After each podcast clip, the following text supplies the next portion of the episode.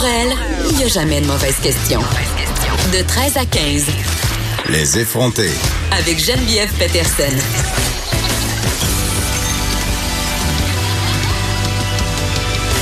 Cube Radio. Salut tout le monde. Je commence l'émission tout de suite avec une confession. Je vous ai parlé récemment euh, de mon désir de devenir une adulte. Bon, à 37 ans, vous allez me dire, ça devrait être arrivé depuis longtemps. Oui, mais ça fait pas longtemps que je dis, ah, je, je prends plaisir à faire certaines choses que je jugeais m'attendre, si on veut, avant. Et l'une de ces affaires-là, c'était euh, faire de l'aménagement paysager, faire un jardin. Euh, j'aime ça, avoir une belle cour. J'aime ça, beaucoup recevoir des gens, faire euh, des soupers avec des amis dans un environnement qui est le fun, avec des petites lumières, des fleurs. Mais tout ça, ça demande de l'entretien. Mais Kenini, OK, je me suis motivée au début de l'été. Je me suis pointée euh, dans une pépinière, comme on dit, et je suis allée acheter le nécessaire à jardin euh, dont je rêvais. Évidemment, mon chum a bêché euh, l'espace jardin parce que ça me tentait pas de le faire et il voulait m'aider. Et là, euh, j'avais des idées de grandeur. J'ai planté plein d'affaires. Euh, mais là... je suis partie quatre jours au Saguenay et là, euh, j'ai pas arrosé le, le, le dit jardin. Et quand je suis revenue, euh, je peux vous dire que ça allait pas bien dans ma plate-bande. Les, plantes étaient en train de crever. Euh, les, mauvaises herbes avaient pris le contrôle de ma cour. Et là, je réalise que c'est peut-être pas tant pour moi, finalement, l'aménagement paysager. Je trouve ça vraiment lourd. Mais on dirait que je suis pas capable de m'avouer mon échec. je suis pas capable de me dire que, bien que je sois capable de m'occuper de trois êtres vivants, c'est-à-dire mes enfants, des plantes, c'est beaucoup trop de responsabilité pour moi. Je veux dire, ça n'a aucun sens. Il faut que je les arrose matin, midi, soir si je veux pas qu'elles meurent. En plus, il fait 40 000 milliards de degrés et là, on sait euh, qu'on a eu un mois de juillet absolument euh, très, très chaud. Il y a presque pas plu. Donc, je ne sais pas comment vont vos jardins si vous en avez. Je ne sais pas si vous-même avez euh, des légumes parce que ça, c'est une coche de plus d'entretien. Là, mes parents ont une espèce de jardin où ils cultivent euh, des radis, des patates, plein d'affaires. Ils sont toujours en train de s'occuper de ça. Je sais pas comment vous trouvez ça, mais moi, je pense que je renonce. Je pense que je m'avoue à moi-même que le jardinage, c'est pas pour moi. Ou j'engage quatre gars en chess pour venir s'occuper de ma cour. Je, les regarde ce faisant. Euh, est-ce que c'est est-ce que c'est sexiste qu'est-ce que je viens de dire? Je pense que oui. Je pense que j'ai pas le droit de dire ça. Mais euh, ceci dit, euh, je voulais vous avouer ça. Mon, jardin est un lamentable échec. Je sais pas si je vais réussir à le sauver. Euh, si oui, je vais me considérer comme la Marthe Laverdière des pauvres. Mais je trouve ça vraiment lourd à gérer. Puis c'est pas pour rien que dans mon ancienne maison, j'avais fait vider de la roche dans ma cour. Pour vrai, je vous le jure que c'est vrai. Dans mon ancienne cour, j'avais fait vider la petite roche pour pas avoir à m'occuper de mon terrain. C'est à ce point-là que je suis pathétique et que je nie les responsabilités niées à l'aménagement paysager. Donc euh, voilà, j'avais envie de partager ça avec vous puisqu'on est l'été quand même, hein, puis euh, on a le droit de, se faire des petites confidences légères euh, parfois. Aujourd'hui, en émission, on va faire le point sur l'histoire, vous savez, de ces deux fugitifs de la Colombie, en fait, qui une histoire terrible qui s'est passée en Colombie-Britannique. deux hommes qui sont soupçonnés d'avoir, ben, sont plus que soupçonnés à l'heure où on se parle, mais quand même, on va se garder une petite gêne d'avoir tué trois personnes. tous les policiers du pays et même l'armée sont à leur trousse. On va en parler avec l'ex-policier Jean-François Brochu. On va faire euh, le point là-dessus. On va aussi parler parce qu'aujourd'hui, c'est la journée mondiale de la prévention euh, des enlèvements d'enfants. Et euh, ça fait aussi 12 ans que Cédrica Provencher euh, est disparue.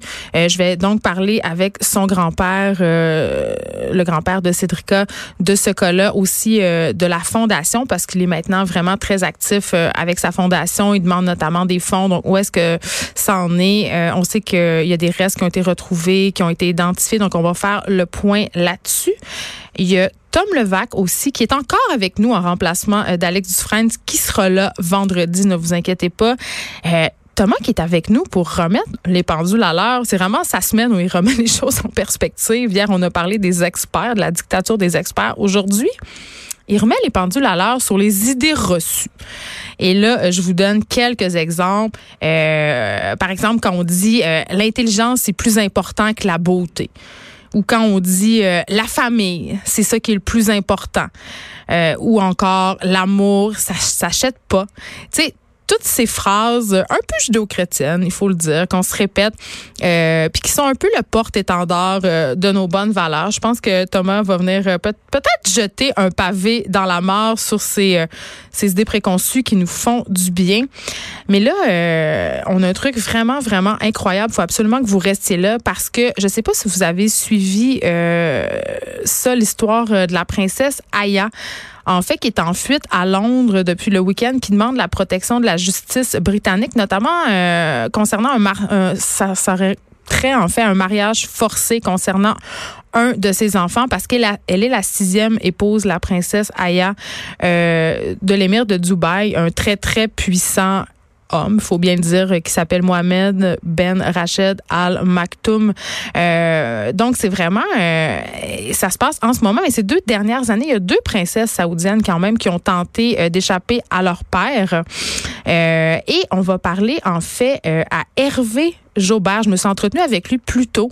Euh, on va vous passer ça plus tard. C'est, écoutez, là, c'est digne d'un James Bond. Vraiment, c'est qui ça, Hervé Jobert? C'est un capitaine de yacht. C'est un ancien agent secret des services français qui est devenu détective puis expert en évasion. Et là, je vous répète, on n'est pas dans un James Bond, là, on est dans la vraie vie. Et euh, Hervé Joubert a aidé la princesse Latifa, donc l'une des deux princesses dont je parlais il y a quelques secondes, à fuir Dubaï, donc à fuir l'hégémonie de son père. Euh, euh, et malheureusement, ça s'est soldé par un échec, mais il va nous raconter euh, cette saga-là. Euh, je ne sais pas si vous vous rappelez, mais la princesse Latifa qui avait fait une vidéo sur YouTube où elle parlait de son plan d'évasion et elle disait qu'elle publiait cette vidéo-là, en fait, qui a été publiée le 24 février 2018, au cas où son évasion échouerait. Donc, c'est vraiment à ne pas manquer. Là, je lui ai parlé plus tôt, il, était aux Philippines et il m'a raconté tout ça, comment il a aidé la princesse Latifa à s'évader. Il m'a raconté un peu son histoire d'agents secrets. Mais avant, euh, je pense qu'on a tous entendu parler euh, des histoires d'arnaqueurs sur les médias sociaux vous savez, euh, ces hommes qui séduisent des femmes sur Internet pour ensuite les exploiter. Habituellement, euh, le modus operandi de ces hommes-là, euh, ce sont souvent des hommes, là, malheureusement. Euh, il y a aussi des femmes arnaqueuses, mais là, c'est pas le cas. Et les femmes s'y prennent de différentes façons et mettent en branle différentes sortes d'arnaques qui, qui est pas, qui ce sont pas nécessairement des arnaques amoureuses, ce sont plus des arnaques sexuelles. Mais dans le cas qui nous, qui nous occupe, ce sont vraiment des arnaques amoureuses, des espèces d'histoires de cœur qui virent mal. Donc, des gars qui écrivent à des des femmes, des femmes soit en couple, soit seules, et qui développent une relation avec elles, euh, souvent euh, sur le long terme, des longues relations épistolaires, ils s'écrivent sans arrêt, avant évidemment de leur demander de l'argent. Et euh, je me demande toujours comment ça se passe, ces histoires-là, comment on peut se laisser pogner. Et là, on vient d'en passer un, un arnaqueur. Un arnaqueur et un séducteur en série. Moi, c'est comme ça que je l'appelle. Son nom est Marc Soulière. Il a 35 ans. Il a sévi pendant 14 ans. 14 ans. Et il a fait 23 victimes. Euh, et comment il les ciblait, ces victimes-là? En fait, euh, il sillonnait les différents sites de rencontres et ensuite, euh, il commençait à écrire à ces femmes-là. évidemment, il finissait par leur soutirer de l'argent. Il a été condamné hier à 22 mois de prison, en plus de devoir rembourser ses victimes à sa sortie. C'est bien peu, mais c'est quand même beaucoup quand on pense à ce genre de crime-là. le procureur de la Couronne qui est satisfait dans les circonstances parce que la fourchette habituelle pour ce type de crime-là, c'est 6 à 12 mois. Donc, euh, moi, je trouve ça trop peu là, parce que ça brise littéralement des vies. Mais euh, pour en revenir à Marc Soulière, euh, c'est assez simple comment il procédait. En fait, c'est presque naïf. il attirait ses conquêtes dans des restaurants. Donc, il les invitait à manger, à souper la plupart du temps. Et là, il inventait un prétexte pour ne pas payer la facture moi, moi, si j'avais été l'une de ces femmes-là, tout de suite, là, j'aurais vu peut-être qu'il y a Anguille un gars que tu connais pas, qui t'invite au restaurant. Et là, oups, il n'y a pas d'argent pour payer. Tu sais, c'est comme les amis qui oublient toujours leur portefeuille. Là, quand c'est le temps de payer, là, tu vas dans un bar avec eux autres et là, tout d'un coup, ils ont un problème avec leur carte de débit où ils ont oublié leur, leur portefeuille. C'est tout le temps un peu louche. Euh, mais euh, il y avait toujours sa solution, en fait, Marc Soulière. Ce qu'il faisait, euh, c'est qu'il donnait à la, madame, à la dame en question, un chèque que j'estime probablement que c'était un chèque à son nom, un faux chèque, évidemment. Et il demandait à, la femme de lui rendre la différence entre le montant du chèque et le montant de l'addition du restaurant. Donc, par exemple, je sais pas, moi, si le repas coûtait 121 pièces pour deux, ben, il remettait le chèque je sais pas, moi, de 500 pièces à la madame, puis disait, ben, écoute, il n'y a pas de problème, fais juste me donner la différence. Donc, vous comprenez qu'il a pu se mettre de l'argent dans les poches en faisant ça, et pas rien qu'un peu, OK? Parce que la valeur totale de ces fraudes euh, frôlerait les 57 000 dollars. Donc, je pense qu'il est allé souper au restaurant pas juste une fois et qu'il y avait aussi peut-être un autre tour, euh, plus qu'un autre tour d'ailleurs, euh, dans son sac. Mais euh, il s'arrête pas là, notre séducteur en série. Il s'est fait arrêter en avril 2018 et il a été libéré dans l'attente de son procès parce qu'évidemment, on s'entend que cette personne-là, bien qu'elle ait commis des crimes, n'est pas dangereux au sens de violence pour la société. Mais il s'est fait encore arrêter dans les corridors du palais de justice en mars, OK? Donc, un mois plus tard, parce qu'il y a une victime, une récente victime, euh, qui avait porté plainte contre lui. Donc, il continuait à sévir, même s'il était euh, en route vers son procès et même s'il était en thérapie. Il a fait une thérapie de six mois qui n'a pas été une réussite, euh, visiblement. Et je veux juste souligner que, bon, dans l'article que j'ai lu concernant cette histoire-là, dans le journal de Montréal, on, on souligne quand même que cet homme-là, l'arnaqueur, n'a jamais levé les yeux du sol pour regarder ses victimes qui étaient présentes lors de sa comparution. Donc, il n'a même pas eu les couilles de les regarder euh, dans la face. Et tantôt, je parlais de la peine quand même. Euh, bon, le procureur de la Couronne s'est montré satisfait, mais quand même, 22 mois, c'est pas très long. Euh, parce que, au regard des, des préjudices qu'ils ont, qu ont, dû subir ces victimes-là, c'est sûr que c'est peut-être pas nécessairement euh, des crimes qui sont violents physiquement. On, on sait que les crimes financiers, souvent, ils sont moins punis que les crimes violents parce que, évidemment, marque moins euh, supposément l'imaginaire collectif. On a l'impression que ces crimes-là ont moins de conséquences. Pourtant, ils ont des conséquences réelles, notamment sur la vie financière et psychologique euh, des victimes. Il y a même l'une de ces euh, de ces femmes-là qui a perdu son emploi parce qu'elle travaillait dans une institution financière au moment des faits et à cause qu'elle avait déposé évidemment ce faux chèque, un faux chèque que cette personne-là lui avait remis, que l'arnaqueur lui avait remis, ben elle a été soupçonnée de complicité. Euh, donc, elle a perdu son emploi dans une banque. Et, quand je lis des histoires comme ça, je me dis malheureusement, on en pogne, on, on, trop peu de ces gars-là qui semblent sévères sur Internet. On en reçoit, euh, c'est ça, on sort du email de l'Ouganda qu'on reçoit d'un monsieur qui a hérité d'une tante puis qui veut nous faire un gros chèque dans, en échange de, c'est bon, on, on, comprend là. Euh, mais vous savez quand on se dit que c'est trop beau pour être vrai là. Ben souvent c'est parce que ça l'est. OK. Puis ça met en lumière quelque chose que je trouve vraiment triste, c'est la solitude des gens et puis je vais pas utiliser le mot naïveté parce que ça en est pas. Tu on a tendance à dire ah ça pourrait jamais m'arriver, je serais pas assez euh, justement naïf pour croire ça. Mais j'ai l'impression que quand quand il est question d'amour, on veut y croire. On veut croire que cette histoire-là est vraie. On veut croire qu'on est, qu'on est spécial. Et on a tous entendu des histoires merveilleuses de personnes qui se sont rencontrées sur des sites de rencontres, euh, qui ont connu l'amour. Donc, il faut pas juger trop vite les femmes à qui c'est arrivé parce que j'ai vraiment l'impression que euh, ça arrive plus facilement qu'on pense et sans nécessairement qu'on s'en rende compte. C'est sûr qu'après coup, c'est facile de dire oh mais il y avait beaucoup de signaux, j'aurais dû le voir venir. Mais quand on est pris dans le feu de l'action, on dit cordonnier mal chaussé là, c'est pas pour rien. Un truc dont on a beaucoup parlé euh, cet hiver. Euh, c'est sûr que vous en rappelez, c'est le cas euh, de Louis Robert.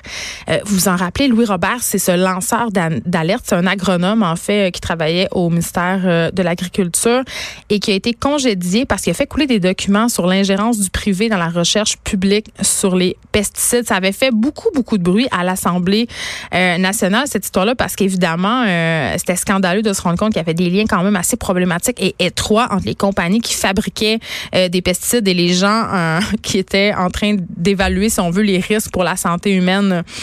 Euh, eh bien, Monsieur Robert, il vient de retrouver son emploi. Il va être réintégré au ministère de l'Agriculture. Il va être compensé aussi pour les mois de salaire perdus. Ça marque la fin de cette saga-là qui avait quand même éclaboussé pas mal le, gouvernement Legault, qui avait tout d'abord essayé de justifier le, le renvoi de Louis Robert. Je me rappelle, le, premier ministre François Legault avait même, avait même laissé entendre que le lanceur d'alerte avait été congédié pour d'autres raisons. On se rappelle quand même qu'il avait fait couler des documents à Radio-Canada, euh, mais la, protectrice du citoyen avait vraiment, euh, excusez-moi, mais il avait fait fermer la trappe au premier ministre et il avait dû présenter ses excuses à M. Robert au nom de l'État québécois. Euh, donc, il a retrouvé ses fonctions, M. Robert. Je trouve que c'est une excellente nouvelle. J'imagine que les gens au ministère de l'Agriculture vont devoir se tenir les fesses assez serré, merci, euh, pour les prochains mois. J'espère juste que Louis Robert sera pas victime d'une campagne d'intimidation à l'intérieur même du ministère, parce qu'on sait que c'est des choses euh, euh, qui sont dans l'ordre du possible. N'empêche que ça doit vraiment faire, ça doit être très bizarre de réintégrer son emploi dans de telles circonstances, mais j'avais envie de faire le suivi avec ça concernant ce dossier. Donc, une excellente nouvelle de savoir que M. Robert réintègre ses fonctions et que, évidemment, il y a quelqu'un d'honnête dans ce ministère-là qui va continuer à suivre les dossiers pour le public